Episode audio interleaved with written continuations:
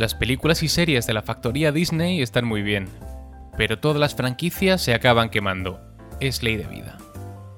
La fórmula se agota, y los espectadores, al menos los más críticos y exigentes, acabamos demandando más novedades y menos refritos, secuelas o remakes. Reconforta regresar a mundos conocidos cada cierto tiempo, pero yo ya estoy cansado de pisar una y otra vez las arenas de Tatooine. Por eso, conocer Zaun y Piltover, las regiones de Arcane League of Legends, ha sido un auténtico placer. No porque la serie de Netflix y Fortis sea rompedora a nivel narrativo, sino porque nos sumerge en un mundo inédito, con personajes nuevos que protagonizan historias emocionantes. Y como amante del fantástico, esto es lo que busco.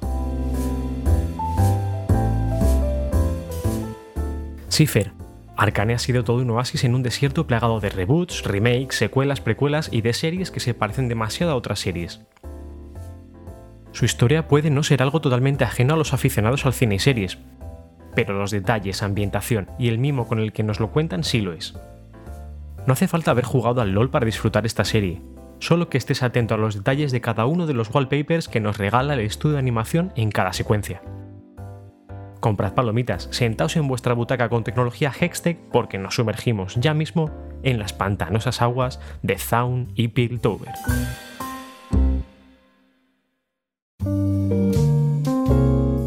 Bienvenidos al Cine Barrueco, un podcast de Fernando Esbeck y Javier Enriquez.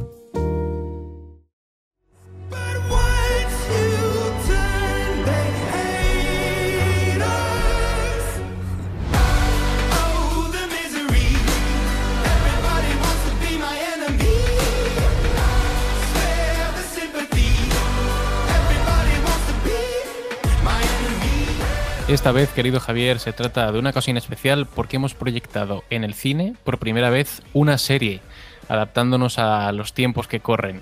Hemos proyectado Arcane League of Legends y para comentarla tenemos con nosotros, por supuesto, a mi querido Javier. Muy buenas, ¿qué tal estamos?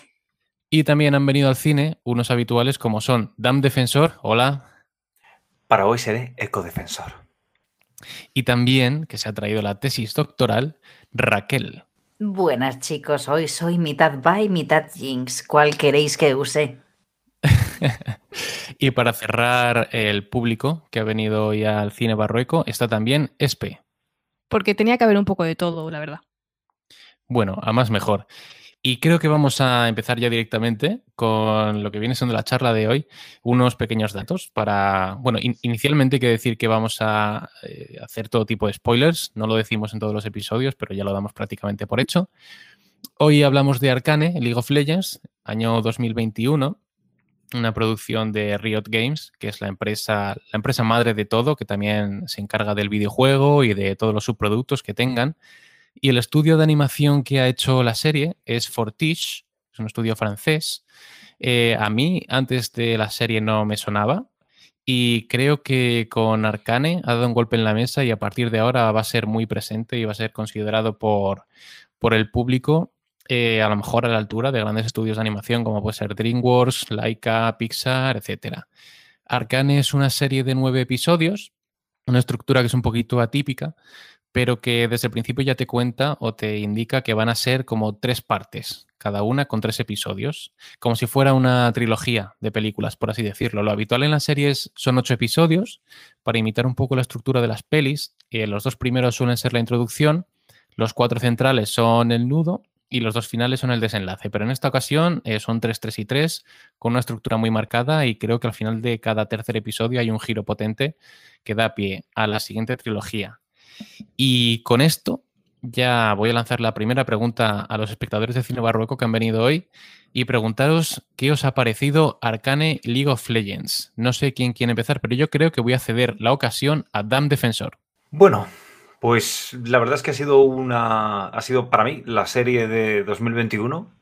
Eh, mira que durante este año eh, hemos estado viendo muchas series, pero creo que el factor fundamental ha sido eh, el destacable para esta serie, el, que no me la esperaba. Básicamente, de repente nos sentamos un día en la tele, encendimos, abrimos Netflix y, oye, esta serie, bueno, vamos a probar.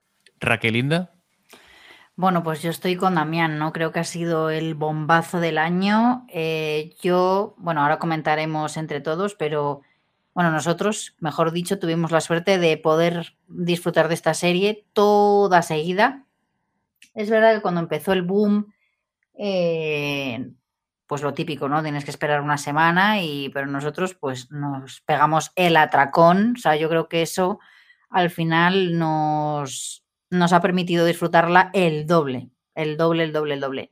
Sí que tengo que decir que en un primer momento eh, la visionamos en castellano eh, y hemos empezado a ver algunos capítulos en inglés y me llama bastante la atención, la verdad. Pero para mí, la serie del año. Yo, estoy de acuerdo con, Raquel en que es una serie de atracón, porque es que de verdad que es empezar el primer capítulo, te introduce muchísimo y luego es que no puedes parar, porque encima como son los tres capítulos, eh, termina con ese giro el tercer capítulo que dices como me da igual que sean actos diferentes, quiero comérmelos todos y me los quiero comer ya. Nosotros los dosificamos para que nos durara un poco, pero realmente conozco, se la recomendé a una compañera y también la he visto en un fin de semana o sea que creo que sobre todo la clave de, esta serie es como muy adictiva. Javierín. Pues yo mirad, la verdad que mm, quizás sí que haya sido para mí también la serie de 2021, pero es que yo también creo que no competía con ninguna otra. Entonces, yo no sé si había otro contenido que se pudiera equiparar a esto, tanto en, en el apartado visual como en la parte argumental. Yo creo que ha sido un año bastante pobre en cuanto a contenido de este estilo porque al final series hay a punta pala, claro, pero bueno, que estén un poquito a este nivel, yo creo que realmente nada. Em, consumí esta serie una sola vez y la dosifiqué bastante bien porque no he tenido tiempo, la verdad. Em, yo creo que quizá fui a ritmo de episodio cada dos días más o menos y la verdad que me ha gustado bastante, pero bueno, tampoco me ha parecido algo tan extraordinario. Quizá también por el boom que ha habido con, en torno a toda esta serie. Eh, independientemente de que yo no haya jugado nunca a League of Legends, esta serie me ha gustado mucho, pero no como para perder el culo por ella. O sea, yo no sé si dentro de cuatro, cinco, seis meses se seguirá hablando de ella o no, no lo sé. Hablabas, Javi, de que a lo mejor no había sido una temporada muy potente, pero yo os recuerdo que en el año 2021 se estrenaron, eh, corregidme si me equivoco, pero WandaVision, Loki, Ojo de Halcón, es decir, Marvel, más que en las pelis, que también ha tenido bastante producto, ha sido más en la tele donde se ha volcado. Y creo que en comparación sí que Arcane puede ser un producto más rotundo. Y luego si tuviéramos que ir a series quizá eh, más potentes a nivel dramático, habría que ir a, a las series reales, ¿no? Como Succession, Mare of Easttown, entonces yo creo que Arcane juega un poco en una liga distinta y ahí sí que no tiene rival. Por eso quizá ha sido una sorpresa tan grata. Eh, también, yo... también puede ser, Fernando, que es que yo no haya, yo no haya visto ni WandaVision, ni El Soldado de Invierno y Falcon, no haya visto Loki, no haya visto Succession, que me encanta que digas Fancos, pero que luego digas Succession. es mi coherencia. Se ve. Y, puede que también, claro, sea por eso, no que no haya habido otro tipo de contenidos a ese nivel, sino que yo no los haya visto directamente. Me había olvidado de Soldado de Invierno y Falcon. Yo creo que es una seña. Es que es para olvidar. una seña de lo que me ha parecido la serie. No, sí, sí. la has mencionado, sí la has mencionado. Yo, creo que solo dijiste Falcon. Sí. No, no, sí. Dijiste tres de Marvel, no sé. Succession. No, eh, Hawkeye dijo. ¿Y What If? Es también. Cierto. Yo os quiero preguntar primero qué os ha parecido, porque de la serie se pueden desgranar muchos aspectos, pero qué os ha parecido la historia, porque yo creo que más allá de que la trama enganche o no, la serie, si por algo ha impactado a los espectadores, es sobre todo por la parte de animación, la parte visual. Por eso yo creo que podemos hablar un poquito de la historia al principio y luego entrar a desgranar tanto la animación en sí como el propio diseño de los personajes y de los mundos. ¿Os ha gustado la historia? Sí, no. Manos levantadas. Raquel, adelante. Bueno, pues para mí, es que para mí esto es un 10, ¿no? O sea, voy a comenzar con esto primero, pero es que me parece un argumento que tiene de todo. Tiene acción, tiene drama, eh, fluye todo magníficamente. O sea, mm, además, es verdad que al final, o sea, no hay como un fin, ¿no? O sea, quiero decir, a ti te están contando dos historias, pues eso, la primera eh, pues gente que vive en la parte alta de la ciudad, pensando qué hacer con esas gemas, ¿no? Eh, con poder arcano.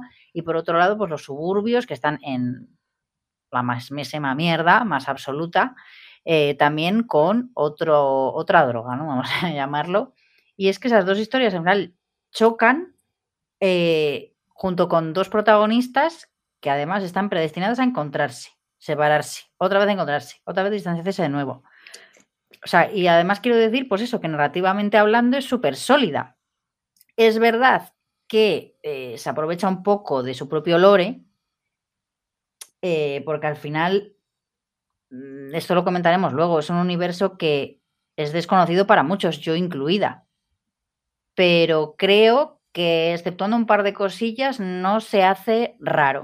O sea, quiero decir, narrativamente es tan férrea que quedas totalmente atrapado en la historia sin necesidad de haber tenido que jugar previamente al LOL. Es que yo creo que han aprovechado, yo creo que han aprovechado esa tesitura. Eh, yo, a ver, yo creo que yo creo que a la hora de hacer esta serie se sentaron y dijeron, mirad, la, el lore dentro del videojuego, para los que no seáis conocedores, eh, dentro de League of Legends eh, hay, me parece que ahora no sé si son ciento, no sé si llega a 140 personajes. O sea que la, si, si quieren hacer temporadas van a tener personajes de sobra.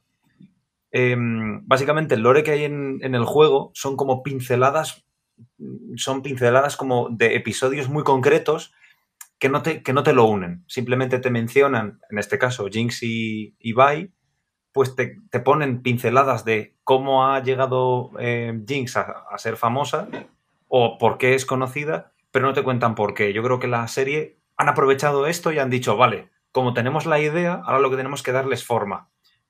Y yo creo que han sabido hacerlo muy bien, como, como has mencionado tú, Raquel.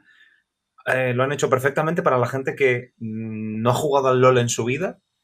E incluso yo diría, por favor, si os queréis un mínimo a vosotros mismos, no digáis, voy a jugar al LOL ahora que he visto Arcane. No lo hagáis, es una mierda es veneno. Hay, mucha gente que está diciendo ahora que se va a poner a jugar, pero a mí solo me han recomendado que no lo haga, que es muy adictivo. Es que no es porque sea adictivo. El problema del LOL, para los que no seáis jugadores, es que la comunidad en sí es. ¿Sabéis el, meme de los Simpsons de Willy? De esto eh, lo han destrozado los ingleses con los escoceses, los franceses con los escoceses, los, los escoceses con los propios escoceses. Pues esto pasa lo mismo. Eh, la gente que juega al LOL es súper tóxica con gente que juega al LOL. Dami, yo quiero aprovechar la ocasión porque si no me equivoco aquí eres el único que ha jugado o juega al LOL, que nos des alguna pincelada de cómo es el universo, incluso también cómo se juega, para que los oyentes entiendan de dónde viene esta serie. Vale, a ver, pues eh, básicamente eh, el League of Legends es un juego con vista isométrica, o sea, el juego no es ni en primera persona ni en tercera persona, sino que se ve en tercera, se ve en tercera persona. Uy, en tercera persona, perdón. Se ve como visto desde arriba, como si miráramos nosotros un mapa dibujado sobre un papel. Y básicamente son cinco personajes contra otros cinco personajes, ¿vale? Em, cada personaje pues tiene sus habilidades, sus historias y, lo, complicado y lo difícil de ese juego es que algunos personajes pues son más fuertes contra otros, luego depende de los... Eh, luego depende mucho de los... Em, eh, de los objetos que compres y bueno, en fin, al final es un juego donde requiere mucha, eh, mm, mucha coordinación con la, con la gente de tu propio equipo porque en el momento en el que uno se desconecta o uno falla o uno empieza a morir demasiado, se castiga mucho. Entonces, el LOL al final es un juego muy tóxico en el sentido y muy exigente. Entonces, lamentablemente, pues eh, eso. Yo, yo personalmente creo que es un juego que está muy bien verlo o probarlo al menos una vez en la vida, pero es verdad que al final la, la propia comunidad no es, no es muy llamativa, no, la gente no, se anima unos a otros a, jugar, al revés, al final la gente termina chocando mucho y, termina generando, generando mucho, mucho estrés en muchos de los jugadores. Es una comunidad que no es comunidad, porque es gente tratándose mal. Efectivamente, sí, es que nunca mejor dicho, es gente metiéndose unos con otros. Pues sí, sí, me alegro de tu recomendación. Muchas gracias, Dami, por contarnos un poquito en qué consiste el LOL. Vamos a volver al tema del argumento y de la trama. Tenía Javi la mano levantada, no sé si para referirse al videojuego o a la serie, pero te ha cedido el turno. No, pues yo ahora, después de lo que dice Damián, me entran muchas ganas de jugar al LOL, la verdad. le gusta que le traten mal. Comunidades tóxicas, allá voy. Sí. Vale, vamos a continuar con la ronda del argumento y de la trama. Eh, Espe, ¿qué te ha parecido a ti la serie? Tú que vienes eh, prácticamente sin saber nada del mundo del LOL. Pues yo de, lo que más me ha gustado, más que la estructura, que me parece muy trepidante, es muy rápida, eh, te hace simpatizar muy rápido con la gente, lo que más me ha gustado es que me estaba introduciendo en un mundo nuevo eh, sin exponérmelo de una forma, ¿cómo diría? Como en, otras series que te introducen en un mundo nuevo, te ponen conversaciones muy forzadas para explicarte ese mundo. Y a mí me hacen sentir como si fuera un espectador tonto. Entonces, me gusta que en este caso me tratan de forma inteligente en la que ellos hablan un poco en clave, porque ellos viven en ese mundo, no, me, no, van a dar una explicación de cómo funciona su propio mundo. Entonces, te van metiendo poco a poco cómo funciona sin resultar tan evidente que resulta insultante. Y, lo que más me ha gustado es eso, que me estaban tratando como un espectador inteligente que puede estar al loro y enterarse de lo que está pasando y que no necesitas saber de ese mundo para entenderlo. A mí es de verdad de lo que más me ha gustado, más que la estructura y todo eso, que también era el, supongo que me viene un poco de, de defecto de Fer con, con, sus cosas de guion y tal, y me di cuenta de eso, de que los diálogos que tenían los personajes hacían que aprendiera del, del mundo y que me resultara muy atractivo sin insultar mi inteligencia. Yo podía entenderlo en clave o ir averiguándolo poco a poco y que esto hiciera que me enganchara. No hacía falta que hubiera una conversación de ¿por qué me traicionaste? ¿Y por qué me traicionaste? Por esto. Hombre, pues si te traicionó, sabrás tú ya por qué te ha traicionado. No hace falta que me lo cuentes a mí, ya lo descubriré yo. No sé, ponme un flash o algo, pero no hace falta que me lo cuentes. Es muy absurdo. Estaban allí los dos, ¿por qué se lo van a contar? Pero es que esto, hasta que coja Nolan la serie por banda, te meta un Michael Caine que sea solamente para explicarte las cosas. Ya está. Estaba yo pensando en Nolan, sabía que iba a salir, ¿no? Porque podemos poner. Por supuesto, justo con poner, lo que decía Espe, venía claro, muy a cuento. En el cine siempre se recomienda contar todo aquello a través de imágenes y no a través de diálogo, por lo menos en la parte eh, contextual y demás. Y, y no Nolan, explícito, claro, si es claro, diálogo. Y Nolan muchas veces siempre introduce a un personaje que le cuenta a otro algo que ese otro seguramente ya sepa, porque la realidad es que ese personaje te está contando a ti la peli. Y eso suele ser un error de guion o, un brochazo muy gordo. Y yo tenía apuntado que lo que me gusta de Arcane es precisamente algo que, eh, ha dicho Espe casi de manera muy similar, que mm, es la primera vez que nos, eh, nos, presentan este universo por primera vez y mm, quizá las series de fantasía y de ciencia ficción en un episodio piloto o si fuera una peli en los primeros minutos es donde se la juegan todo. Porque como no te introduzcan bien el universo, no vas a querer continuar. Yo voy a poner un ejemplo negativo para mí, por lo menos, que es la rueda del tiempo. Vi el episodio piloto y la presentación no me convenció, no digo que sea buena, mala, opino que es mala, pero es mi opinión, y no me invitó a seguir. En este caso, si Arcane en su primer episodio no me hubiera presentado el universo bien, yo tampoco hubiera querido seguir. Y creo que los dos primeros, sin contarte, sin haber un personaje que te diga, no, mira, es que en Zaun hacemos esto y en Piltover hacen esto. Sin embargo, te lo cuentan todo a través de la acción. Los personajes van y vienen, hacen cosas, hay causas, consecuencias, y tú mientras ellos se van moviendo, vas descubriendo el universo. Y eso es lo que creo que la hace tan buena en su inicio y lo que te hace querer quedarse. Luego comentaba también, Damián, lo de si es una ventaja o no, es, yo lo pensaba también, si es una ventaja o una desventaja haber jugado al LOL. Yo creo que incluso puede ser una desventaja, porque si tú no conoces a ningún campeón, puedes pensar que cualquiera puede, puede vivir, morir, etcétera. Pero si tú vienes sabiendo que Bai, por ejemplo, es una de las campeonas más populares, sabes que no la van a matar. Entonces yo, mientras veía la serie, siempre estaba pensando que cualquiera podía morir, porque no sería muy violenta, con, con muchos giros dramáticos. Y lo que tú comentabas, eh, los detallitos del LOL aparecen en pequeños momentos, como cuando Vi llama a Caitlyn Cupcake, si no me equivoco, es un ataque que ella tiene o algo así, pequeños detalles para el fan. Pero también hemos comentado en muchas ocasiones eh, la necesidad de que un producto se explique por sí mismo, que no necesites complementarlo con un libro, con una serie, con un corto, y la serie de Arcane es para los fans y para los no fans. Yo, Fer, de decirte que, que y tanto que Arcane te hace quedarte, o sea, la ha visto mi madre. O sea, pero sí que tengo y que... no me ha hecho ningún spoiler tu madre, y qué no, bien. Y ya te, porque se ha pegado otro atracón, Javi. Si te llega a pillar por la calle, te cagas. Bueno, un saludo desde aquí, por cierto. Pero lo que quería decir es que, bueno, yo como un poco cotilla y enferma, ¿no? Y fan eh, de, esto, pues sí que luego, mm, al acabar la serie, ¿no? Posteriormente, pues sí que he cotilleado un poco, pues, cómo son esos personajes dentro del, del videojuego, ¿no? Y es verdad que te da una información que los jugadores ya cuentan con ella al visionado de Arcane. O sea, me refiero, eh, voy a poner un ejemplo tonto. Eh, pues va y trabaja con eh, Caitlin en. El cuerpo de policía. En Piltover. O sea, un ejemplo es ese, ¿no? Pero claro, si yo voy sin saber que estas dos, o quién es ella, o qué pasa con ella, ¿no? Lo que decía Fer, que es que al final hay tantos giros dramáticos que es que, mm, Dios mío, puede pasar cualquier cosa. A ver, es verdad que eh, Fer ha hecho alusión al videojuego. A ver, la gracia del LOL se supone que son personajes que una vez termina la partida es como que se reinicia todo de nuevo y vuelves otra vez desde el principio. Entonces, yo creo que no hay. Eh, yo creo que no hay temor a que pase por lo que Javi y yo mm, eh, hemos sufrido muchas veces, incluso Raquel, en muchos animes, que es ves, a, ves una serie en la que ves que los personajes parece que van a palmar y luego no palman y dices, joder, y a veces echa de menos el que alguno muera.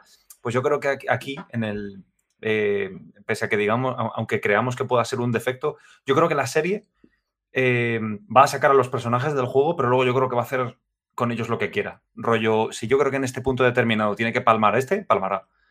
Y será bueno, y yo creo que será bueno y positivo.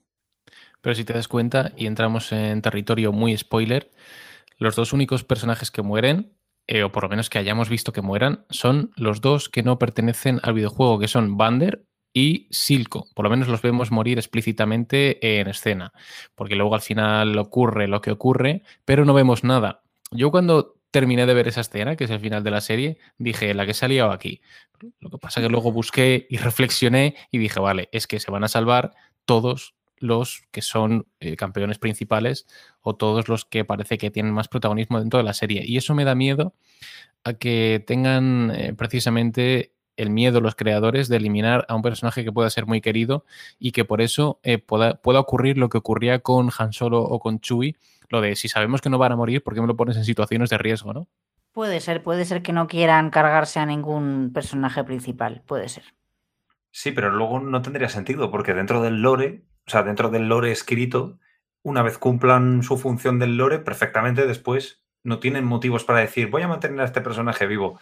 Porque yo creo que mm, aquí van a querer separar. Van a querer separar y la gente que esté, o sea, la gente que juegue el videojuego, pues una vez el personaje que sea, palme o no palme, mm, les dará igual porque se volverán al videojuego y les dará igual. Yo estoy de acuerdo con Damián. Yo espero y creo que si el argumento lo requiere, pues que, corten cabezas. Y además es que creo que lo va a necesitar porque al final son muchos personajes, pero también me temo que muchos más que me van a presentar. Así que yo creo que a lo mejor sí que en este primero no han querido ser tan fuertes en ese sentido, pero que luego en las siguientes temporadas si tienen que matarlos, los matarán. Igual un poco que Juego de Tronos o yo creo que sí.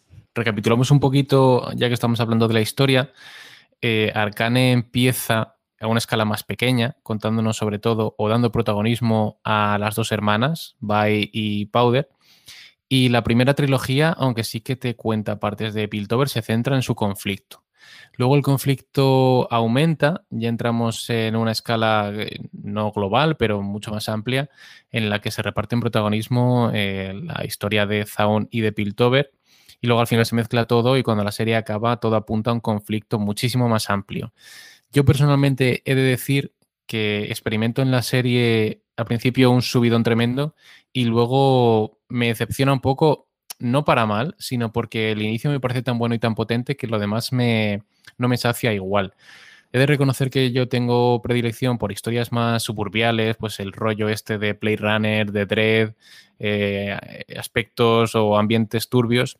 Y como por ejemplo ya hemos visto todos Juego de Tronos y tramas políticas, traiciones, corruptelas, todo lo que tiene que ver con el Consejo de Piltover y todo lo que se trama cada uno me da un poco más de pereza. Así que yo he de reconocer que la primera trilogía es la que más me gusta, que sobre todo transcurre en los bajos fondos.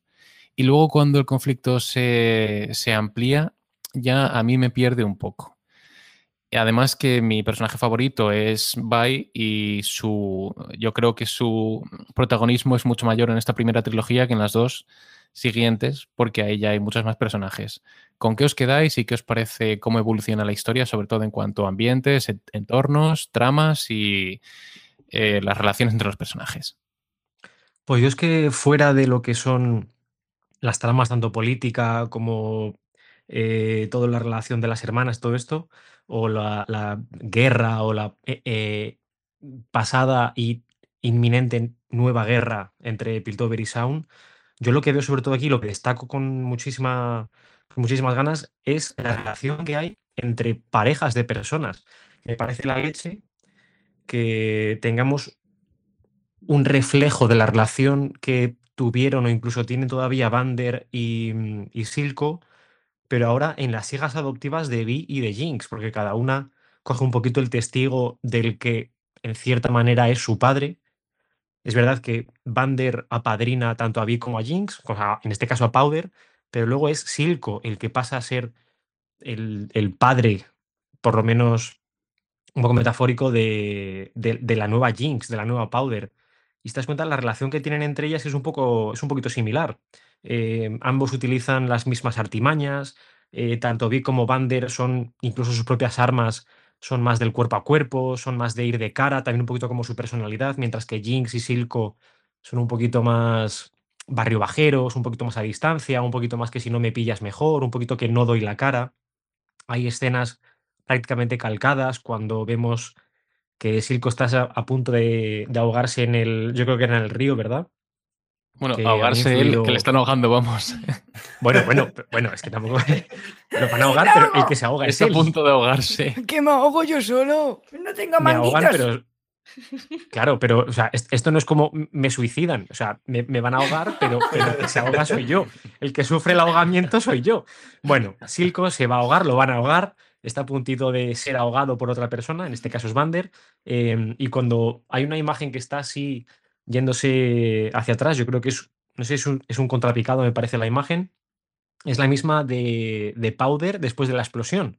Hay similitudes súper, súper claras. La verdad que es esta la relación que, que, más me ha gustado. O la comparación entre B-Powder y, y Pander Silco. Pero luego también la relación de Jace con Víctor, eh, que parece que mm, Jace está a puntito de suicidarse, pero luego Víctor es el que mm, episodios más tarde también tiene una crisis y, es el que quiere quitarse la vida. Eh, Mel por ahí que al principio no se sabe si, si, mm, bueno, ni de qué palo va. Al final aquí no son personajes blancos o negros, todos son una escala de grises bastante, bastante amplia. Vemos como Mel es un personaje muy oscuro, pero luego también la relación que tiene con Jace parece que se va aclarando un poquito su personalidad. Vemos que es humana, que no solamente es una tía con muchísima ambición. Caitlyn también, joder, o sea, es que, no sé, la relación de todos, porque al final yo no sé si destacaría a Vi y a Jinx como, como máximas protagonistas. Quizás sí que tienen un poquito más de, de, de minutos en pantalla, pero es que para mí todos, los que he dicho, Vi, Jinx, Jace, Caitlyn, Mel, Víctor Van der Silco, para mí es que todos son protagonistas, me parece. Quitando la, primera trilogía, por así decirlo, el resto es una serie súper coral. Yo destaco lo que has dicho de los grises, porque a mí todos los personajes me sorprendieron. Yo eh, pasó el primer y segundo episodio y recuerdo decirle a Espe, Víctor es el malo porque está compinchado con no sé quién. Mel tiene no sé cuánto. Y fallé en todas mis, en todas mis, todos mis pronósticos. Entonces eso me gustó. Y eso es bueno. Claro, que al principio pareciera que todos iban a ser muy buenos o muy malos y que luego todos tuvieran sus escalas. No interrumpo más que Raquel tenía la mano levantada. Arigato, Fer. Eh, nada, yo voy a dar un punto de vista cortito. Eh, a mí me parece que la construcción de los personajes eh, está al milímetro en la serie, ¿no? O sea, me parece que cada arco está definido de manera súper detallada, cada uno tiene el suyo. O sea, para mí es, te lo digo de verdad, muy, muy difícil elegir un favorito. Tengo que decir que Bye me gusta, bueno, yo la llamo Bye de Violet. Em, tengo que decir que Silco me sorprendió muchísimo como villano, o sea, de verdad te lo digo que yo comprendo a ese señor y sufro con él, o sea, yo, yo le entiendo, yo, yo firmo mañana. Mm, por ejemplo, Víctor, a mí eh, también me parece un personaje súper, súper, súper interesante que yo hubiese explotado un pelín más. Eh, Jinx, mm, tengo que decirlo, o sea, a mí, a mí me mola el personaje de Jinx, pero es súper odiada. O sea, yo en mi entorno, o sea, es súper, súper odiada. Pero luego me hace gracia porque luego en mi, en mi campo ilustración, Instagram y demás, o sea, abundan los fanarts de Jinx, pero, pero, pero, pero es que es una mansalva. pero porque visualmente, perdona Raquel, visualmente, joder, yo creo que es de lo mejorcito. Puede ser, bueno, a ver. Mm, el diseño de personaje mola un montón. Sí, sí, sí. Pero, por ejemplo, a mí, como diseño de personaje, sí me mola, ¿no? O sea, me mola muchísimo. Pero, por ejemplo, Mel, me mola también que te cagas. Eh, Jace, o sea, con el martillo me parece la re... O sea, no sé, es que todos, todos me gustan. Es muy, muy difícil para mí decantarme por alguien. Pues aquí, mira, yo voy a coger el... voy a tomar el relevo y te voy a decir una cosa. Es, em, curioso que los personajes que más hayan gustado o con los que más haya conectado la gente em, son todos aquellos personajes... Eh, son todos aquellos personajes que... Mm, que están malitos, dilo. Sí, no. A ver, no es que estén malitos, es que lo curioso es que los personajes. Me identifico con Jinx, yo también estoy loca. más que tal, diría desequilibrado. El equilibrio lo tienen mm, mal. Entonces, están, son personajes desequilibrados, no, no, encuentran su término. Pero, pero no es un personaje que digas es el Joker. O sea, no, es, no tiene ese desequilibrio. No, es que es Harley Quinn. Es que es lo que te iba a decir, digo, yo, Harley Quinn no es Joker. A, ella claro, pero ¿sabes qué pasa? con una locura un poquito más aleatoria. Sí, pero, a ver, eh, el punto, o sea, yo creo que la clave es que al final eh, a, todos nos ha gustado, como bien decía Fer, no son personajes blancos o negros, sino que al final son personajes grises, tienen sus, tienen sus matices, tienen sus cosas. Y es al final la gente termina encariñándose de los personajes porque tienen problemas que podemos presentar cualquiera de nosotros.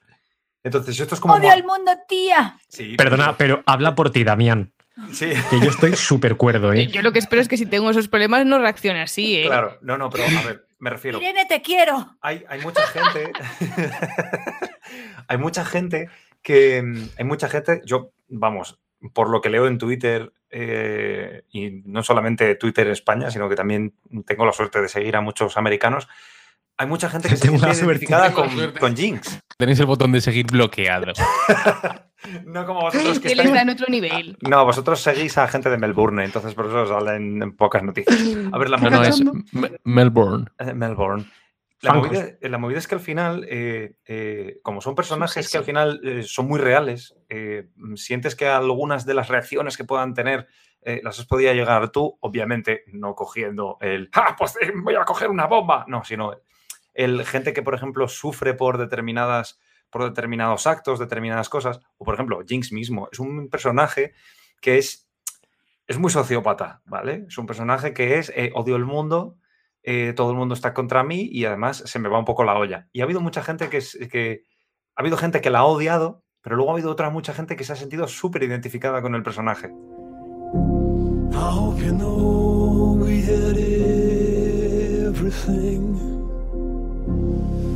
Broke me and left these pieces. I want you to hurt like you hurt me I want you to lose like I lose what could have been. Luego que también ha habido mucha gente que le ha encantado la serie por, eh, por, por todo o sea, por cómo han tratado la orientación sexual de muchos personajes. Y oye, me parece súper integradora y me parece cojonudo y que sigan así. Pero eso es yo creo que la clave de por qué me han gustado tanto los personajes. Porque muchos de ellos, pese a ser ciencia ficción o fantasía, no son personajes que digas, vale, son Batman, Superman, yo jamás voy a ser como ellos.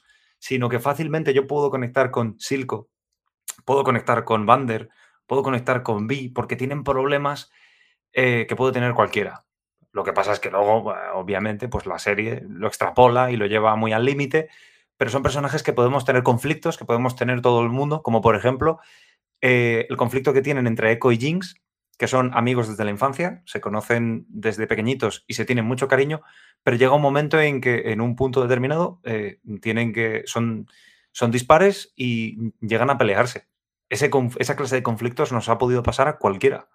Claro, de pero pelearte con un amigo de la infancia. ahí que dices tú de ese conflicto, eh, yo por ejemplo puedo entender que a lo mejor con su hermana tenga un cierto resentimiento porque hubo ahí un malentendido y no se pudieron, en- o sea, no, no su- no supieron qué pasó y se han enfrentado hasta que no se lo expliquen, no se van a arreglar. Pero precisamente con Echo, ¿qué problema tenía para que le odie tantísimo? O sea, a mí me parece que es como muy cómodo olvidar todo lo bueno. O sea, yo creo que ahí tendría que habérsele ablandado un poquito el corazón. Creo que no hay ni una pizca de, bondad, como que sí que hay con su hermana, y este chico prácticamente era también como un hermano. Pero antes de la pelea con Echo, han tenido ese encontronazo en el barco, donde Echo, aunque no sé si ella sabía que él era Echo porque iba con la máscara, ahí se han enfrentado. Él sí ha visto quién era ella, pero ella no ha visto quién era él, con lo cual se entiende que él le tenga rencor a ella y ella, al ver que él va a atacarla, le responda. Ahí no sé quién lleva la iniciativa eh, ofensiva, pero sí que en ese ataque anterior nos han podido sembrar ese conflicto que hay entre ellos. Pero yo tengo problemas con dos personajes. Primero con Jinx, y es el problema más grande que tengo, porque creo que su cambio es demasiado radical. Es decir, para que un personaje experimente esa evolución, eh, necesitaría, por lo menos según mi, punto de vista, un, un motivo mayor. Al final, vale, es una niña que desde el principio te siembran que tiene algún problemilla mental. Seguramente te aparece alguna escena en la que se le ve como tiene visiones y tal. Pero al final, su hermana lo único que hace es darle una torta y tener un, un ataque de, de furia y, y dejarla abandonada, pero yo no dudo que volvería por ella. Lo que pasa es que la detienen. Y en cuanto su hermana la abandona durante 10 segundos, ella se entrega a los brazos de Silco, que es el que ha matado a Vander y el que ha preparado toda la trampa para que murieran los amigos. Con lo cual, yo sí entiendo que Jinx pueda tener una bipolaridad, pero me cuesta pensar que se vaya enseguida tan rápido a los brazos de Silco.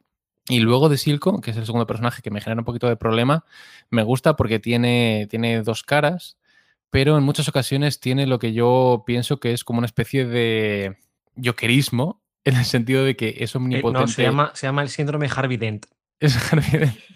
No, yo lo que quería decir es que eh, en el Joker de Nolan es omnipotente y omnipresente. Es decir, él siempre tiene un plan que le sale bien. Y Silco está en todas partes. ¿Que tiene que sobornar a la policía? Pues consigue entrar en, tu- en su casa, no te dicen cómo, amenazar a la familia. Es como un tipo que siempre tiene todo muy atado, a pesar de que según parece es todo, es todo muy caótico y a mí eso me suele sacar. Es el típico malo que siempre tiene todo bajo control y unas bajo la manga, a pesar de que luego no tenga plan para ejecutar su independencia.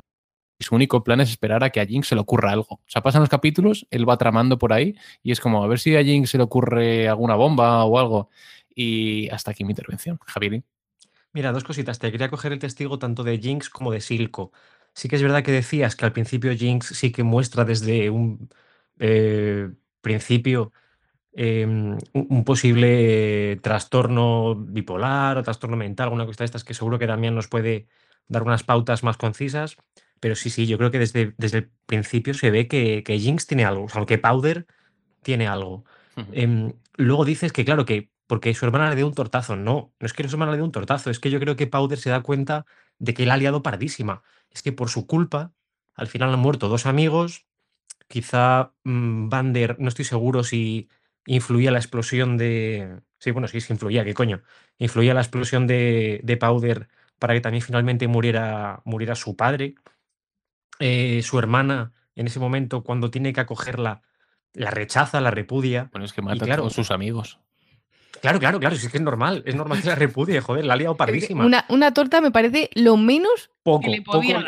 Poco le ha dado, poco le ha Además dado. es que Pero claro, en este caso, perdona, Damián, que ya termino, ya te dejo a ti que tienes una palabra más interesante que la mía, eh, en este aspecto sobre todo.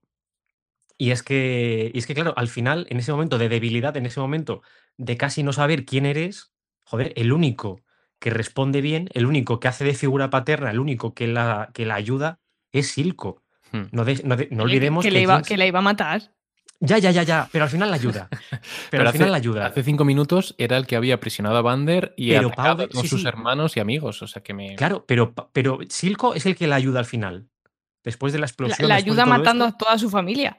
Era su plan, es decir, por mucha explosión que hubiera, la iban a palmar. O sea, tenían las de perder. Es Sí, verdad sí, sí, que la, es que- explosión lo sí. acelera todo un poco, Sí, pero. sí, sí, sí. Pero yo, yo pienso, o sea, ha pasado todo esto, vale, sí. Silco ha desencadenado que, que mm, haya explosiones, ha desencadenado que se, todo lo que tú quieras, vale.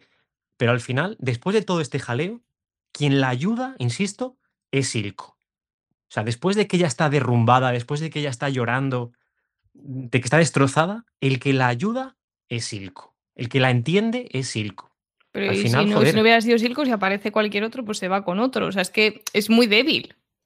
Es débil, es débil, claro. Sí, por eso digo que se, que se aunan un montón de cosas entre que ella es débil, entre que la ha liado pardísima, que es una situación insostenible la que, la que ha desencadenado tanto Vander como Silco, como ella, todo lo que tú quieras. Pero es que, insisto, en un momento de debilidad tan extremo como ese, el que la ayuda es él. Y es que yo entiendo que, en cierta manera, yo es que la entiendo, de verdad. Y, y luego Silco, mm, un pequeño detalle a modo de pregunta. ¿No os parece un villano muy de 007? sí, de hecho, el, típico diseño con, el, con la cicatriz, ¿no? E, el, ojo así malito. no, incluso, incluso si veis, si veis la, indumentaria de Silco no es la indumentaria del resto de personajes de Sound. No, de hecho, la indumentaria es la de Piltover. Es de Piltover. Con, colores más oscuros. Saunitas. Yo estoy un poquito más con Javi, o sea, creo que es una niña Hablo de Powder, ¿eh? creo que es una niña mm, bastante traumada, o sea, yo perfectamente justifico eh, su estado mental actual, ¿no? O sea, es una niña mm, que ha perdido a sus padres muy pequeña, es una niña que se ha criado en violencia, eh, además castigada, ¿no? Un poco a nivel, vamos a llamar, anímico o de autoestima porque siempre le están diciendo que no vale para nada, que eres una puñetera gafe, que eres una cansina y es que lo es, me cago en la puta, quédate aquí, no te muevas, y la pava no hace ni caso, las estás liando pardas, ¿no? Y entonces ella, en ese momento de, venga, voy a demostrarles que no. Pues Jinx no es gafe, perdón. Sí, sí efectivamente, eso es, esa es la traducción. Pues ya no solo eso, es que se carga a sus amigos, se carga a lo que es su figura paterna y, y su hermana encima que es como lo único que me queda, ¿no? Eh, que es la única que siempre me da ese voto de confianza, que vale, sí, lo, vamos a minimizar en que me ha pegado una torta, pero es que no es que me haya pegado una torta, es que ya es el rechazo de que sé que mi hermana no me va a querer ver en su vida, me abandona y viene este pavo, pues me agarro a él como un clavo ardiendo. Em, lo primero, eh, es curioso que la historia, mm, el detonante de la historia sea Powder, eh, powder es pólvora en inglés. a mí me hace gracia que tanto su nombre de pequeña como su nombre de mayor, ambos, ambos nombres tienen significado. Y a ver, cuando habláis un poco de, debilidad en cuanto a Jinx y demás, a ver, tenéis que pensar que la serie comienza con dos niñas pequeñas que eh, atraviesan un puente mientras ella va cantando una nana tapándose los ojos para evitar ver la masacre de su alrededor y el primer trauma viene cuando descubre que sus padres han sido asesinados por quien debería ser una figura de, protección, como son, en este caso, la, el, cuerpo de policía. Em, luego también lo que dice Raquel, la han castigado todo el rato, o sea, constantemente la castigan, eh, castigan su autoconcepto y, un poco su autoestima a raíz de em, constantemente sus, eh, vínculos más cercanos decirle que es em, que está Jinx, que está agafada.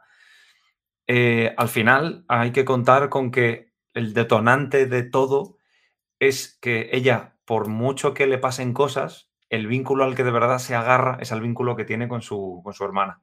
Entonces, ella cuando comienza a desarrollar esta personalidad más maníaca, eh, psicológicamente hablando, se debe a raíz de el, último trauma que viene causado con la, con, la ruptura del vínculo con, con, Violet. Porque no, la torta no es simplemente es un golpe, sino que ella además, cuando habla, cuando comienza hablando con, con Violet, eh, ella encima le decía, joder, eh, te ha ayudado, al final uno de mis cacharros ha funcionado.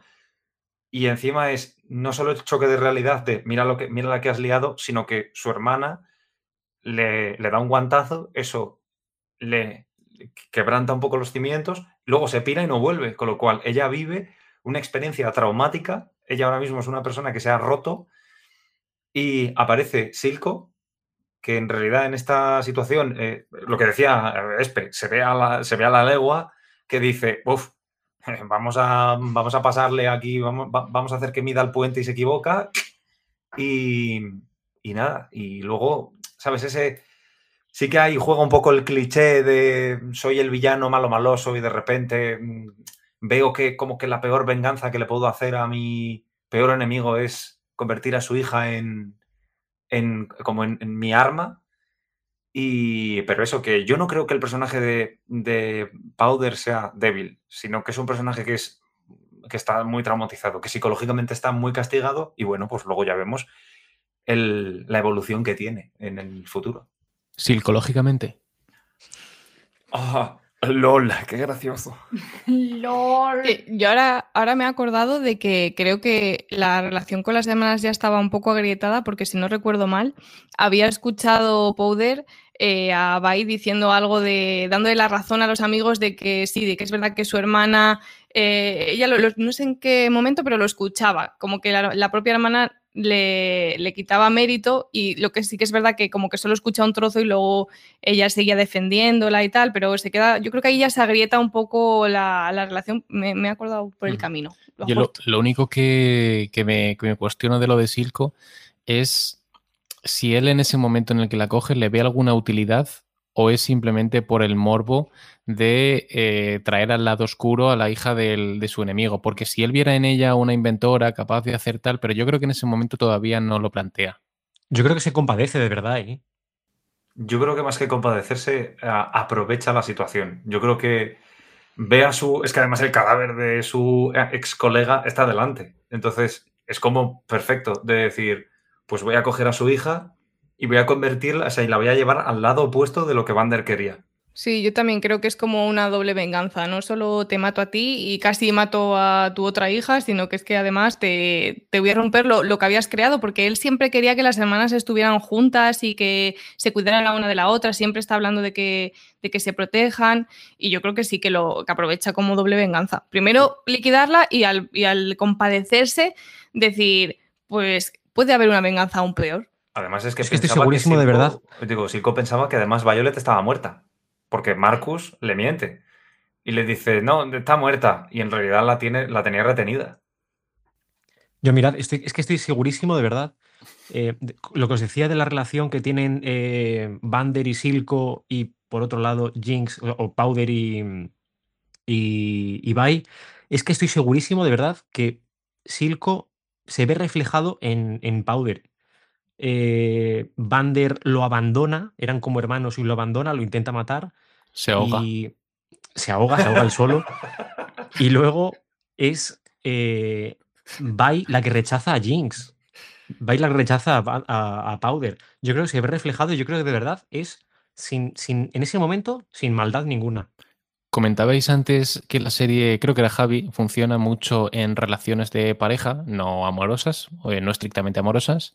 ¿Qué otras, ¿Qué otras relaciones de pareja? O yo creo que después de la de Jinx Bai, que no sé si coincidís en que es la más poderosa o por lo menos la más atractiva, ¿qué otras parejas os convencen? A mí, por ejemplo, al principio me gusta bastante cómo empiezan Jace y Víctor, pero luego de reconocer que el personaje de Jace me empieza a caer cada vez peor porque empieza siendo un idealista con buenas intenciones y en cuanto cata el asiento de poder ya cambia totalmente.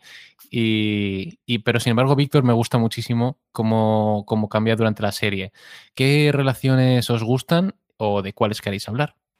Pues yo voy a dejar caer un poco el spoilazo, ¿no? Y para mí eh, la pareja de la que más enamorada estoy y espero estar y espero muchas cosas es de Echo y Heimer, Heimerdinger.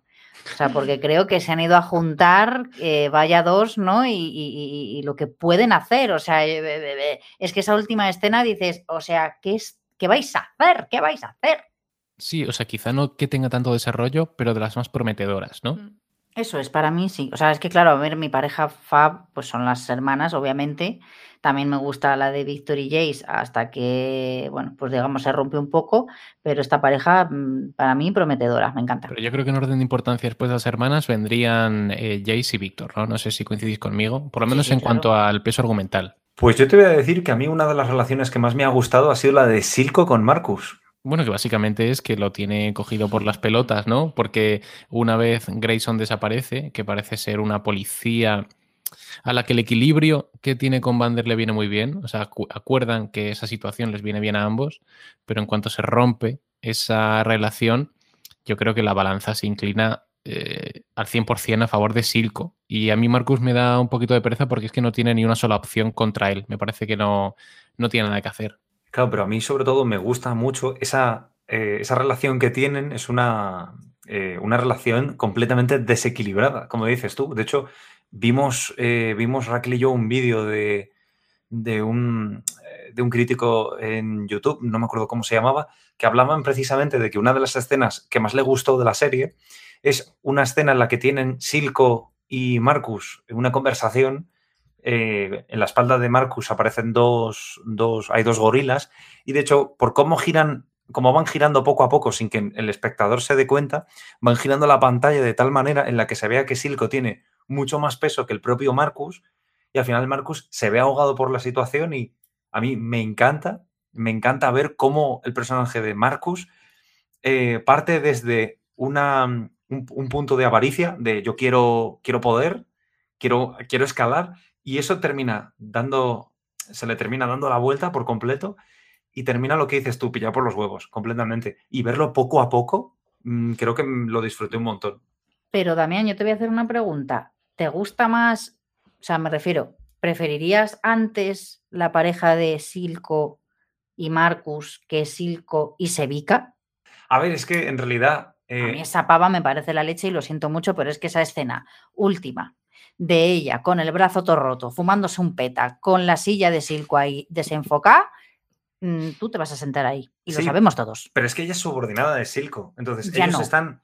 Pero, a ver, quiero decir, ahí están en el mismo bando. Sin embargo, Marcus, eh, Marcus y Silco no están en el mismo bando, porque están como tratando de coexistir como hacían Bander y la, y la policía, pero este no. Aquí es una relación completamente descompensada y a mí me, me, me encanta ver cómo van presionando a Marcus. De hecho, hay una escena en la que hablando con él le dice, sé el, héroe que todos quieren ser. Y él se imagina a sí mismo tirando de la granada y explotando, inmolándose y, como salvando a todos. Y en realidad no pasa, porque le falta agallas. Y yo pensaba, Dios, cada vez, o sea, cuanta más rabia me da este personaje, más me gusta que le torturen. Veo que la pareja Jace-Víctor os, gusta una mierda porque os he preguntado dos veces si no queréis hablar de ella. A ver, yo te, yo te contesto. Eh, pienso exactamente lo que has dicho tú de Jace, de un personaje que al principio quiere ayudar a la gente. Él también se ve un poco como pez fuera del agua cuando empieza la trama más política. Él, él es un chico que es más de yo quiero ayudar a la gente y en cuanto empieza ¿Sabes lo que pasa? Que yo creo que la, pareja de Víctor y Jace se ve bastante afectada por la pareja de eh, Jace y Mel, porque se meten todos los fregados. Obviamente, es que hay un momento en que de ser una pareja pasan a ser un trío ahí un poco raro, desplazando a Víctor y siendo solo una pareja. A Jace le pasa que es muy pacifista, pero en cuanto cata el martillo dice, uh, quizá matar gente está bien. ¿No? Y es como de repente, ¿desde cuándo a este tío le gustaba tanto pegar? Mm, ¿Qué tal si te ayudo a suicidarles a ellos? Sí, es que esta serie funciona sobre todo con los personajes que tienen un conflicto interior potente. Y Jace, al final, ¿qué tiene el que arriesgar, ¿no? O qué tiene en juego? Porque él al final es un niño rico, idealista, pero no tiene nada que perder, por así decirlo, y todo que ganar. Claro, y sin embargo, por ejemplo, en esa pareja inicial es Víctor el que se juega la vida literalmente, porque para Jace el progreso tecnológico solamente le supone enriquecimiento y progreso político, pero para Víctor le supone la vida, ¿no? Y por eso yo creo que en esa pareja el peso y la fuerza se la lleva Víctor en cada escena en la que le vemos inmerso en sus investigaciones y jugándose el tipo, y bueno, al final acabando con la vida de la secretaria involuntariamente hizo que se suicidara. Que se ahogara. La dejó hecha polvo. La dejó hecha powder, quizá. y Raquel, tú has comentado que te gusta mucho Heisenberg, pero durante el, el sí, Heisenberg, el Yoda este. Em, Pobrecito Heisenberg. Heisenberg. Eh, pero durante, o sea, al principio, hasta que no, hasta que no se va, de su. o le echan en realidad. Parece que va a ser prometedor, luego que sí sí, que si no. y no se queda un poquito corto en función de lo que prometía al principio. Pero es que, claro, yo creo que al final este tío, perdona Raquel que te, que tengo la palabra, este tío está clarísimo que va a ser importante en las siguientes temporadas, por lo menos en la mm. segunda, fijo. Lo que decía Raquel, la relación que empieza a tener ahora con Echo, dices, aquí pueden salir cosas muy chulas. Empieza siendo Heimerdinger como una especie de temeroso de Dios. Uy, sí, sí, el progreso sí, progreso sí, pero quieto con la magia, que la liamos pardísima y tal. Joder, no, pues si, si tú puedes vivir muchísimos años, pues tienes que darte cuenta que a veces el progreso tiene que ir también de la mano con de, otras cositas un poquito más arriesgadas y no solamente, sí, sí, con calma. Bueno, hay gente que solamente vive 30, 40, 50 años y tiene que ponerse las pilas para hacer las cosas un poquito a otro ritmo distinto. Pero, sí, perdón. No, no, que yo decía que, yo entendía un poco la prudencia. Sí que es verdad que él vive más años que los demás, pero también es como el dicho de eh, que más sabe el diablo por viejo que por diablo. Y en ese sentido yo Mm, me fío de su criterio pausado porque él ha visto muchas cosas y sabe, y además lo dice, dice, sé cómo puede acabar esto y puede acabar muy mal y nadie le hace caso. Yo eso no, no lo puedo entender. ¿Cómo no le haces caso al personaje que más ha vivido? Lo que pasa que él tiene esa forma de ser así como entrañable y, es que, joder, al final hasta le echan del consejo, ¿sabes? Que no, vamos, lo, se lo quitan de medio para no hacerle caso. Y yo sí que entiendo su prudencia y, y le haría más caso del que le hacen, porque realmente la podrían haber liado, pero mucho. Bueno, pero porque son jóvenes y temerarios, ¿no? Raquel. Eh, no, que es que yo te iba, eh, o sea, iba a decir que aparte de, estoy totalmente de acuerdo con lo que dice Espe, ¿no? De que yo también me fío del criterio de este señor, de este mini señor, de este mini viejito, que es muy mono, me gusta mucho esa mascota que lleva, que no sé qué es. Bueno, el caso, eh, que claro, es que al final, vamos a ver, ¿qué hace este señor con el eco? cuando riega casa en café capuchino. O sea, es con la última persona, ¿no? Con la que me imaginaría este hombre eh, una conversación. O sea, por eso digo que me parece súper prometedor. Pero bueno, eh, quiero hacer un pequeño apunte antes de que se me olvide, porque no sé si voy a tener ocasión en otro momento y se me acaba de venir a la cabeza. No. Que justo en esa escena, justo en esa escena, ¿no? De, cómo vemos que ellos dos, bueno, ya están tramando algo, ¿no? Y, y vemos que en primer plano eh, hay un reloj. Yo quiero hablar de esto porque como he comentado al principio, al principio, al principio del programa, he dicho que no necesariamente tú tenías que eh, estar introducido en este universo ¿no? de League of Legends eh, para ver la serie. Pero yo, gracias a Damián, mientras estaba viendo la escena del capítulo 8 de la pelea de Echo con Jinx, Damián me dijo, ¿la has entendido, verdad? Y yo le dije, eh, sí, claro, se ha imaginado Jinx, que era pequeña, y el otro también era pequeño, y jugaban y se peleaban como eran cuando eran niños y no sé qué. Y Damián me dijo, error.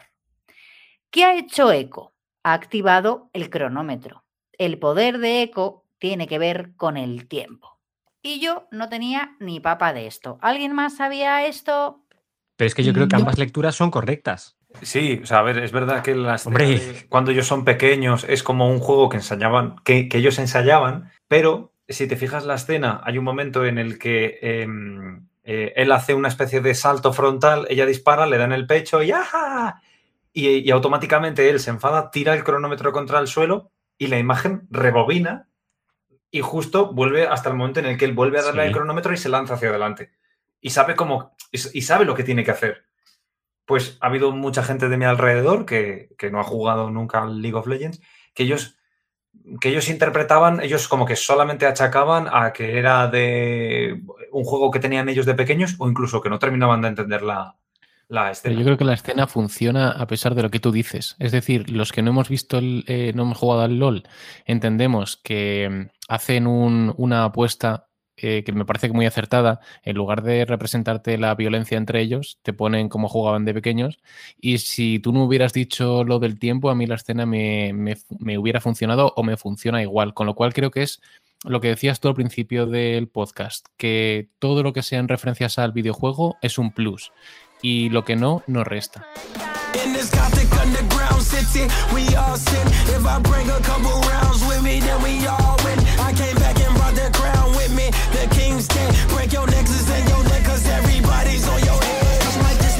Raquel, me sorprende mucho que a estas alturas del podcast no hayas hablado del sipeo. Tú que eres muy de. ¿eh? Porque he dicho, a ver, ¿qué parejas os gustan? ¿Qué personajes os convencen? ay, y aquí todavía no se ha hablado de Caitlyn y de Cupcake. A ver, eh, yo mm, firmaba, pero luego no. O sea, yo al principio era un poco fan de este shipeo, ¿no? Muy, muy, muy truculento, muy truculento, o sea, en el sentido de mm, va y se le ve a una tía pues eh, con el carácter, con la fuerza, con, bueno, pues, pues bien. Y a Cupcake pues se la ve pues una chiquilla que le pega, pero que es delicadita, viene de una familia fina, Bueno, bueno, cuidado, Delicadita que es poli. cuidado. Sí, bueno, pero mira cómo tiene el cuarto, no sé, o sea, yo la veo así como... Pero mira cómo se ducha. Cierto. Sí. ¿Y, y qué ducha? Y qué ducha. Bueno, de el adelante caso, para atrás. Es mi habitación entera, su ducha. Que es verdad que, que yo al principio, jolín, pues sí quedaba un poco más por, por este shipeo, pero luego como que se me ha ido un poco apagando. No le han dado Pero mucha hay momento en el que están a centímetros de la una de la otra. Pero no no sé qué ocurre, nada. aparece alguien, pero están ahí a, a milímetros. Pero yo creo que la tensión, o sea, yo creo que esa tensión sexual no resuelta, yo creo que lo hace más apetecible a que si en el minuto Ujú. 2 se dan un besito. Así. Un besito o lo que surja. ¿A vosotros soy yo el único que ha pensado que Bai el nombre tiene doble sentido? Sí. Bisexual. Sí, sí, sí. O sea, que el hecho de que la llamen Bai, Raquel ahora mismo está teniendo una revelación. ¿no? Jamás, si me lo quiero tatuar. No, a ver, es que a ver, el personaje de, de, de Vi viene de Violet y luego en realidad el tatuaje ha sido el 6. mm, No sé muy bien de dónde viene. Ujú. VI.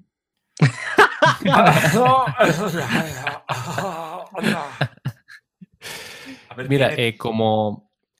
Perdona, también querías decir una cosita. No, no, es que mi- mi- mis neuronas han implosionado. O sea, es como, sí, gracias Raquel, gracias. Gracias. Gracias. Nos habíamos dado todos cuenta de que pone VI. Lo sabíamos.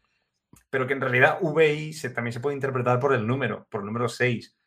Que no tiene tampoco mucho sentido. Porque Pero también había romanos en el mundo de Arcane. Ah, Pues mira, esta es una referencia que no van a entender en el futuro porque quieren quitar los números romanos del sistema educativo, así que Sí, No me, hagas hablar, ya- no me hagas hablar, Esperanza, no me hagas hablar. yo los pondría en japonés.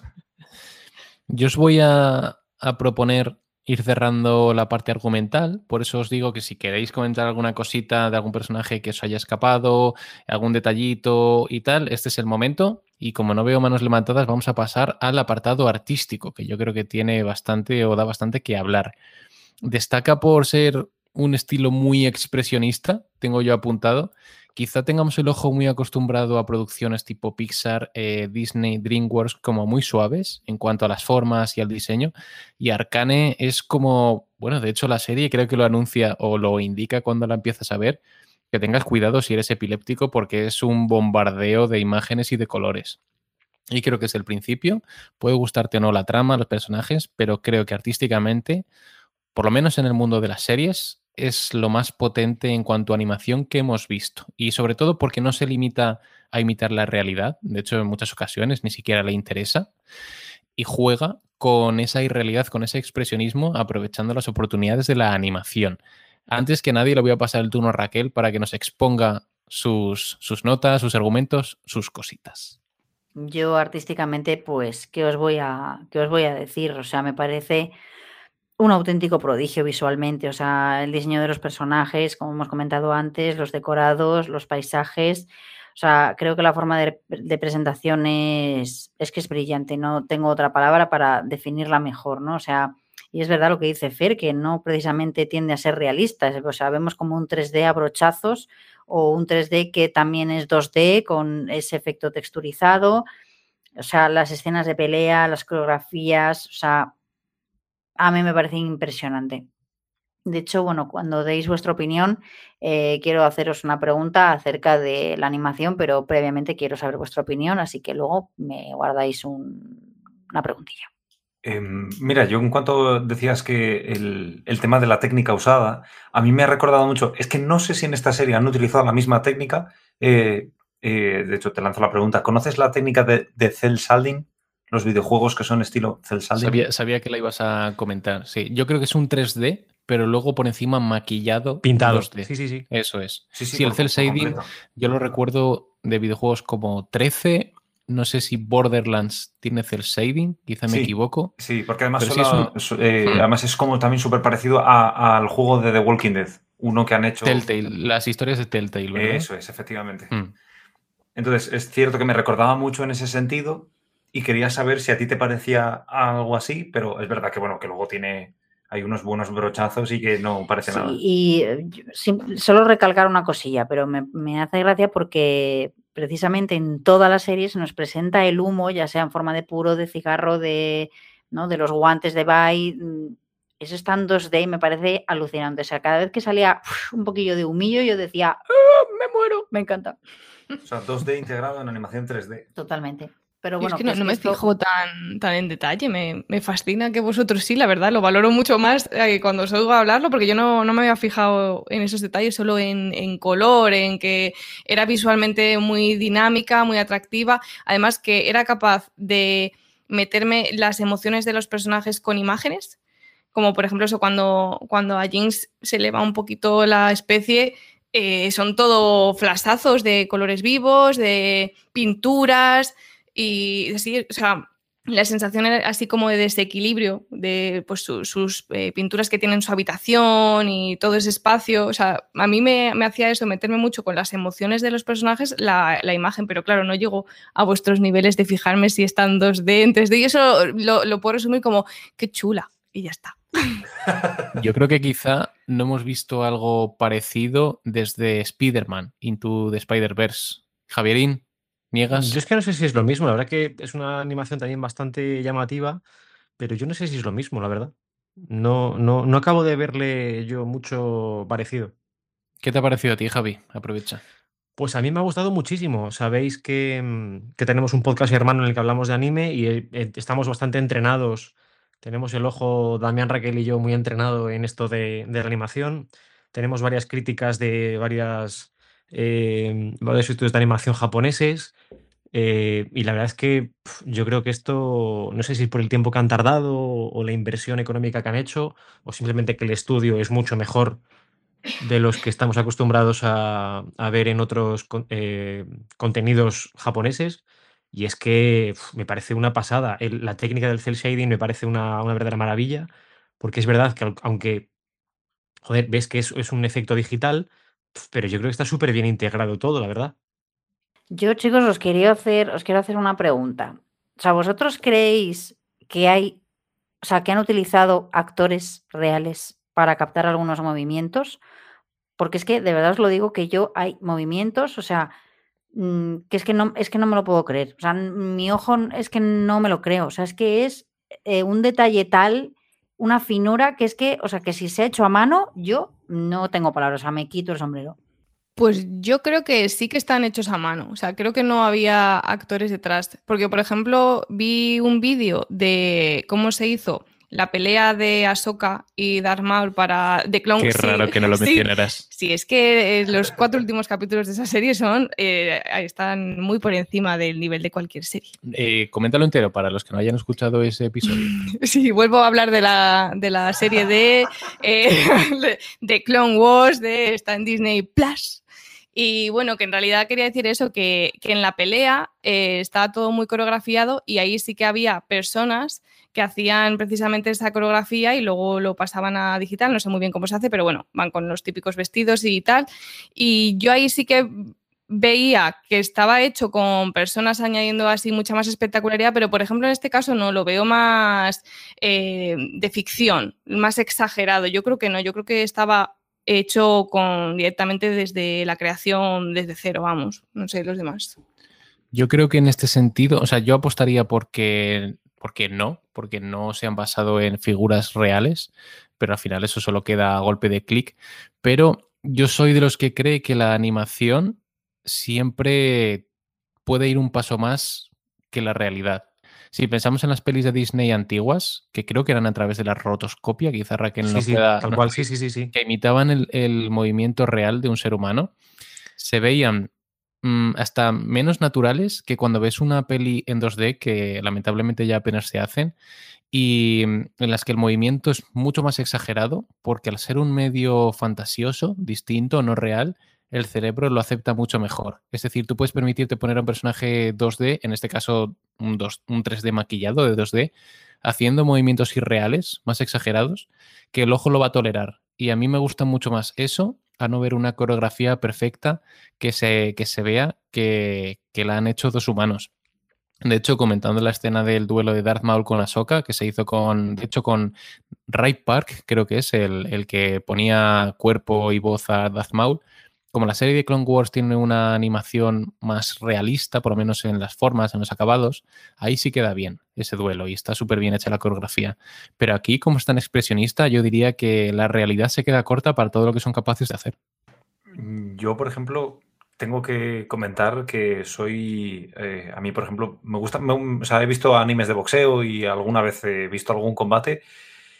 Y siempre me ha llamado mucho la atención durante el, mientras veíamos la serie, se lo decía a Raquel, es eh, cuando pelea, siempre que pelea a Violet, eh, las, no solamente los golpes, por así decirlo, o sea, no, no, por así decirlo, sino el hecho de cuando da un puñetazo, la escena del bar, la que te gustaba a ti, Raquel, eh, cuando pelea contra la chica del brazo mecánico, que nunca me acordaré cómo se llama. Sevica. Sevica.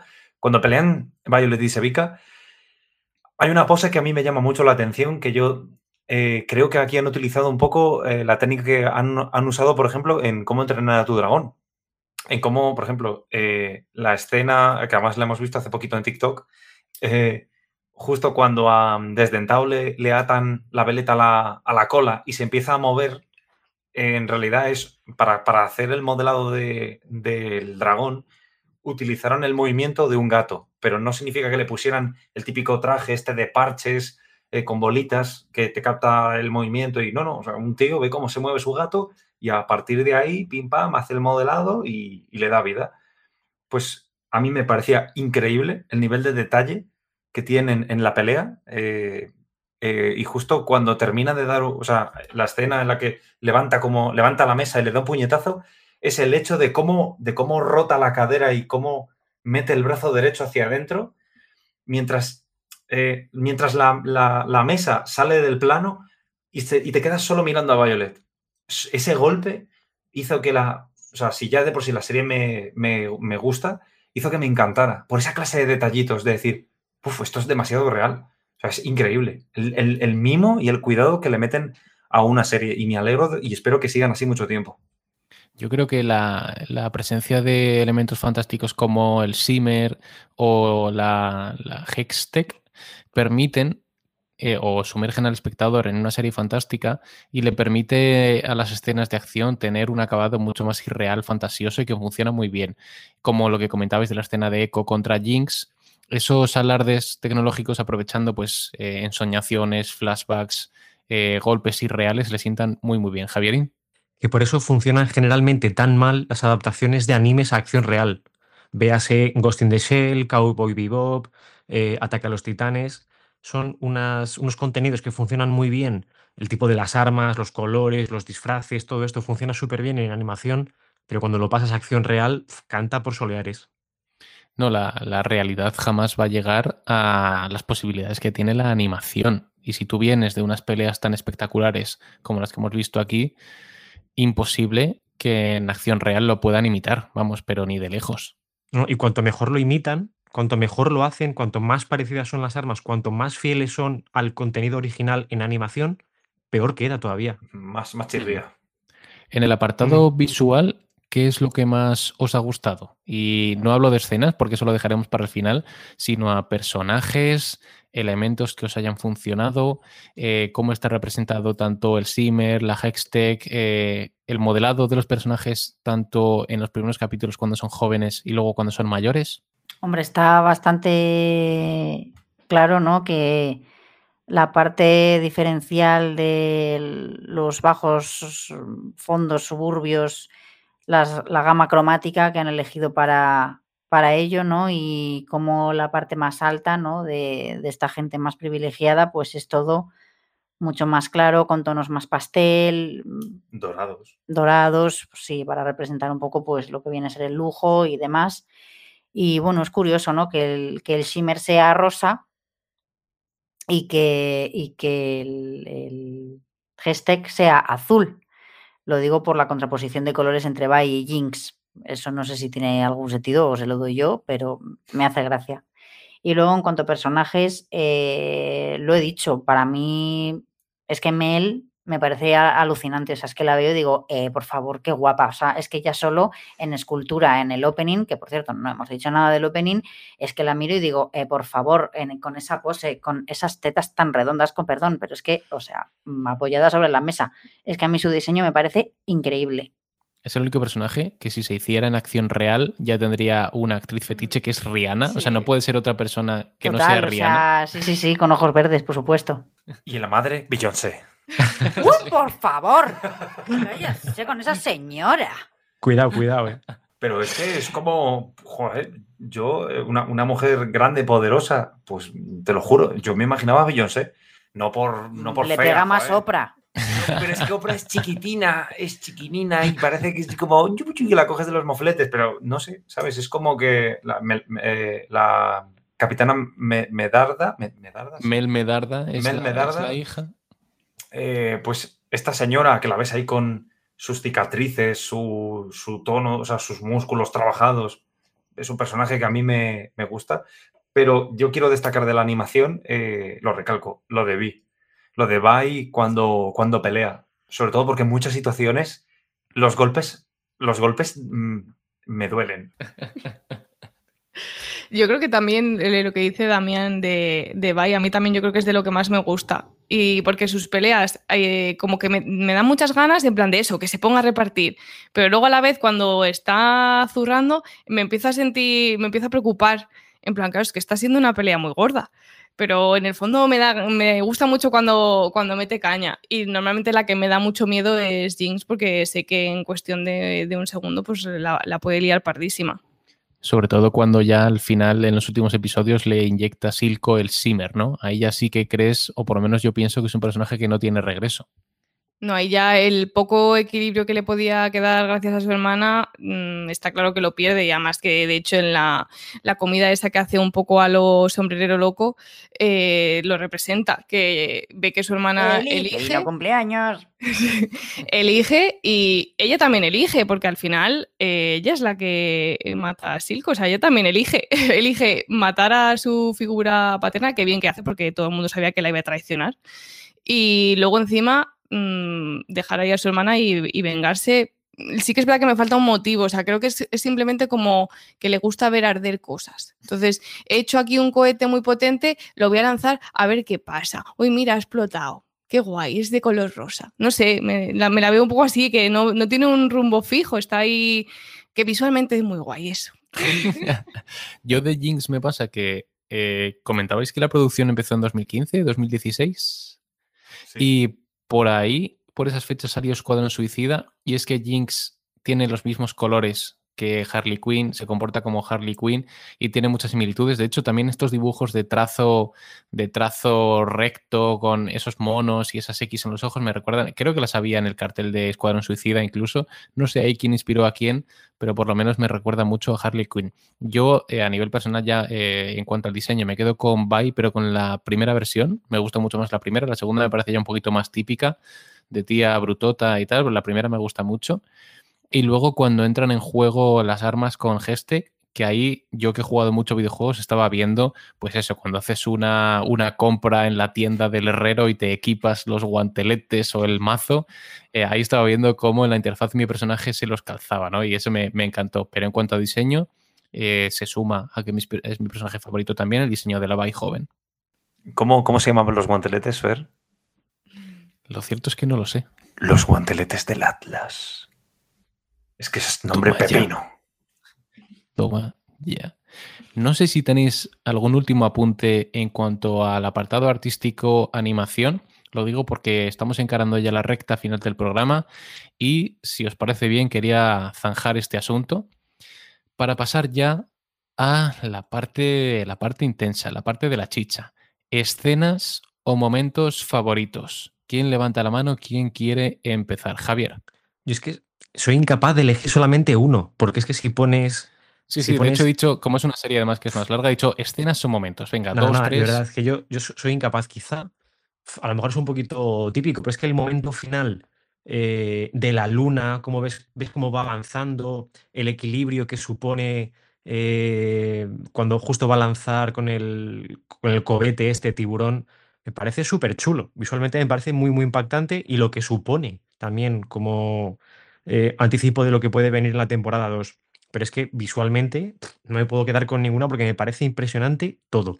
Si pones en, en Google, eh, en Google Imágenes, Arcane, es que todas las imágenes son un fondo de pantalla. Es que todas son chulísimas, todas son preciosas. Cualquier imagen que cojas te sirve como fondo de pantalla perfecto. ¿Y algún momento que más allá de lo artístico, a nivel dramático, te haya tocado la patata, te haya La hecho parte- emocionarte? La parte del final, fíjate, porque yo no sabía si al final se iba a derrumbar eh, Jinx, que ya no era, desde luego ya no era Powder en ningún caso. Yo no sabía si al final se iba a derrumbar, si iba a abrazar su maldad finalmente del todo, o si iba a, intentar sacar otra vez de dentro a Powder. Yo creo que en, contraposición a esa, a mí de mis escenas que más me gustaban, lo que pasa es que sabía que iba a acabar mal porque estábamos en mitad de- del segundo acto, creo que era. Pero me gustó mucho el momento en el que eh, Jinx dispara la bengala que le había dejado Bai. Y a mí me, da, o sea, me dio como esa sensación de esperanza de que todavía podía la hermana traerla al lado bueno. Y me gustó lo que pasa que sabía que no iba a acabar bien porque estábamos a mitad y no, no podía ser tan fácil. Pero yo creo que fue lo que más me gustó, ver que después de todos esos años ella estaba guardando, guardando la, la bengala y que todavía creía que su hermana podía ir eh, con ella y al final que consiguen hablar y ahí le explica todo, que le... esa parte a mí me, gustó, pero vamos, que, al final tenía que acabar mal.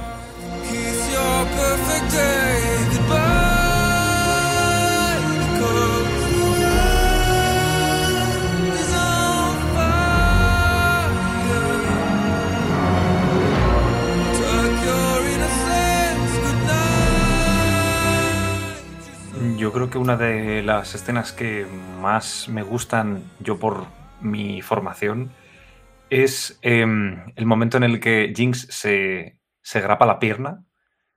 Eh, se grapa la pierna porque se, tiene una herida, eh, se ha hecho una herida en la pierna, no me acuerdo en qué momento se lo hacía. Ah, cuando justo Echo viene a... Eh, Echo secuestra a Violet y a Caitlyn. Alguien le raja la pierna y la, justo la, la, imagen que hay después, la escena que hay después, es ella cosiéndose la pierna, bueno, grapándosela, mientras eh, lo que decía Espe, ese efecto visual que aparece en el personaje de Jinx con las X como en los ojos y además hay un momento en el que mira al espejo y justo coincide que el espejo, ella se ve su ojo reflejado y a la vez está el espejo roto, dando como dando como a entender que está rota ya por dentro. Es una escena que me, gustó muchísimo. Y luego la otra escena que más me ha gustado, más clasicorra, es la de el mago, la del mago haciendo, eh, activando su magia y teleportando a Jace de pequeño y a su madre. O sea, esa escena me parece brutal, o sea, me parece brutal. Yo soy un amante de la magia y es increíble.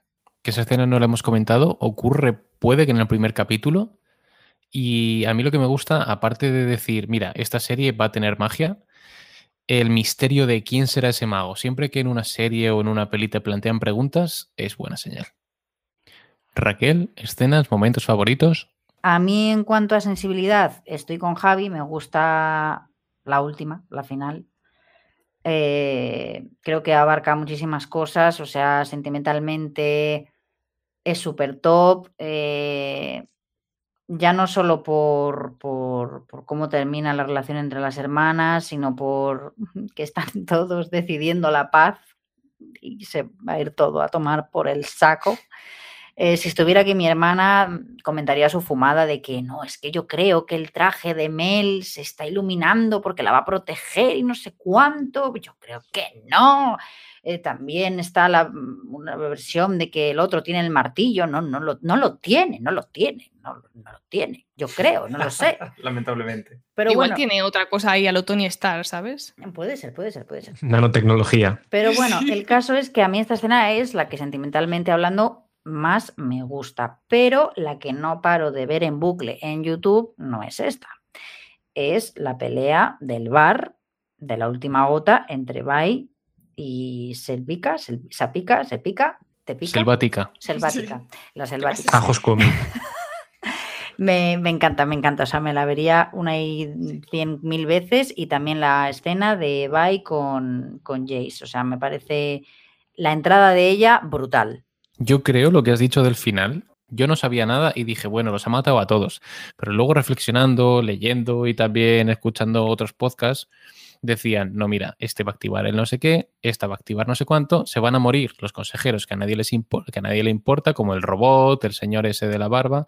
La madre de Caitlyn está ahí también. Claro, es decir, se van a morir los que no nos importan y Jace va a sobrevivir, eh, Mel va a sobrevivir porque al final, primero, no los hemos visto morir, eso es una regla del cine, y segundo, que les han dado demasiada importancia durante toda la serie como para que ahora se los quiten de un plumazo.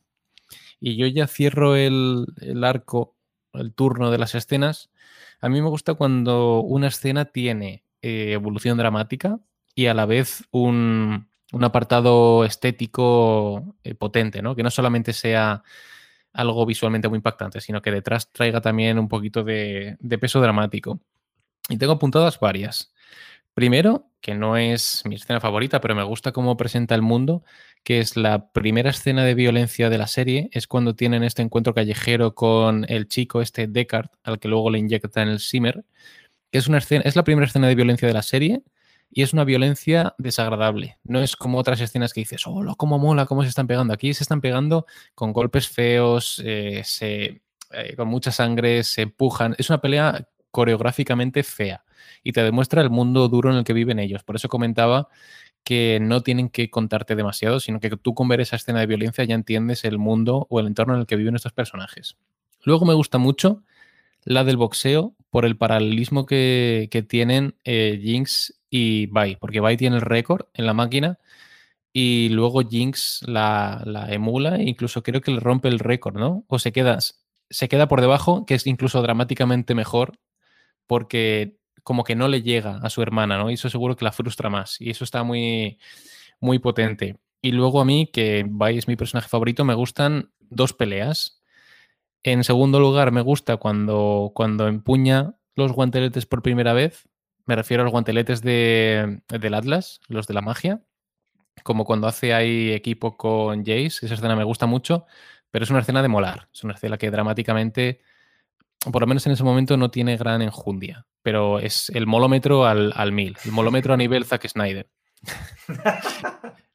molómetro vacío.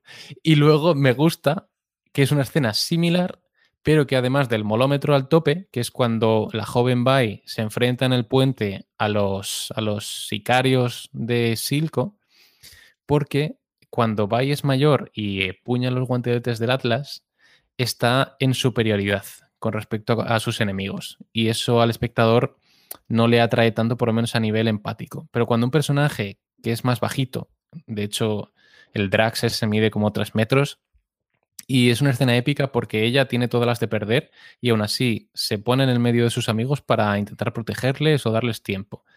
Y empuña los guantes de Vander, que eso tiene también mucho calado dramático porque al final él es su padre, intenta emularle, eh, todo el respeto, la relación que tienen entre ellos y solo con ese gesto de ponerse los guantes y enfrentarse a todos los enemigos que en teoría son más fuertes que ella para proteger a los suyos, me parece una escena muy potente y que es mi favorita.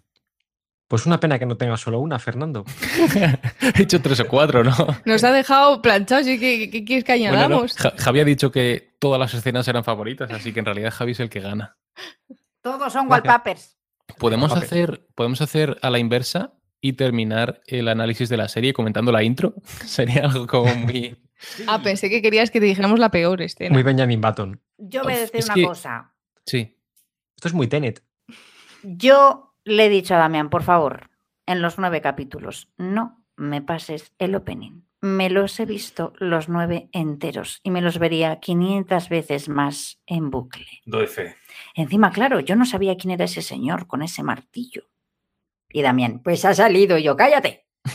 Y ya lo fui descubriendo y yo, claro, y este es este y este es el no sé quién. Ay. De hecho, el opening es un poco spoiler porque luego según ves los capítulos te das cuenta de que hay cositas que te están adelantando. Pero yo cuando veía los primeros episodios, no, obviamente no sabes que eso vaya a ocurrir. Eh, pero también añadir que yo no le he quitado nunca la cabecera. Bueno, Espe yo Pues yo sí. porque lo hemos visto juntos. pero ves que yo en general nunca quito las cabeceras. Así que en ese sentido no... Es que además nos, tam- nos estamos olvidando de también una cosa bastante importante en esta serie y es la música. O sea, por favor, es que ya no a nivel visual, sino que audiovisual.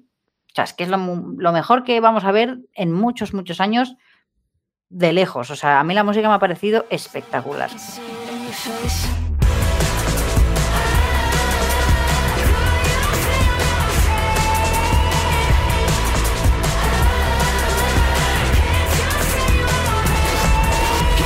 Pues si os parece bien, podemos ir cerrando a no ser que alguien tenga una última aportación. Yo tengo una pregunta que se me ha olvidado hacer cuando hablábamos de cosas de argumento. Igual eh, Damián me puede contestar. Eh, las bolitas del geste que se- eh, son infinitas. ¿De dónde salen? ¿Por qué hay tantas bolas? No te puedo contestar. Es Navidad. Ah, vale. Lo hizo un mago. No, claramente, claramente lo, lo hizo un mago, pero me gustaría saber mm, por qué hemos pasado de eh, no existe la magia a me sobran bolitas. Bueno, me sobran bolas.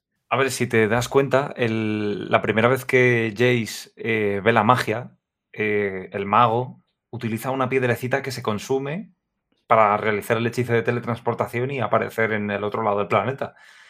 Em, estas bolitas son, son muy parecidas a esas eh, especie de lágrimas rúnicas, pero sin trabajar. Entonces, si no explican el origen ahora, es- es porque lo harán después.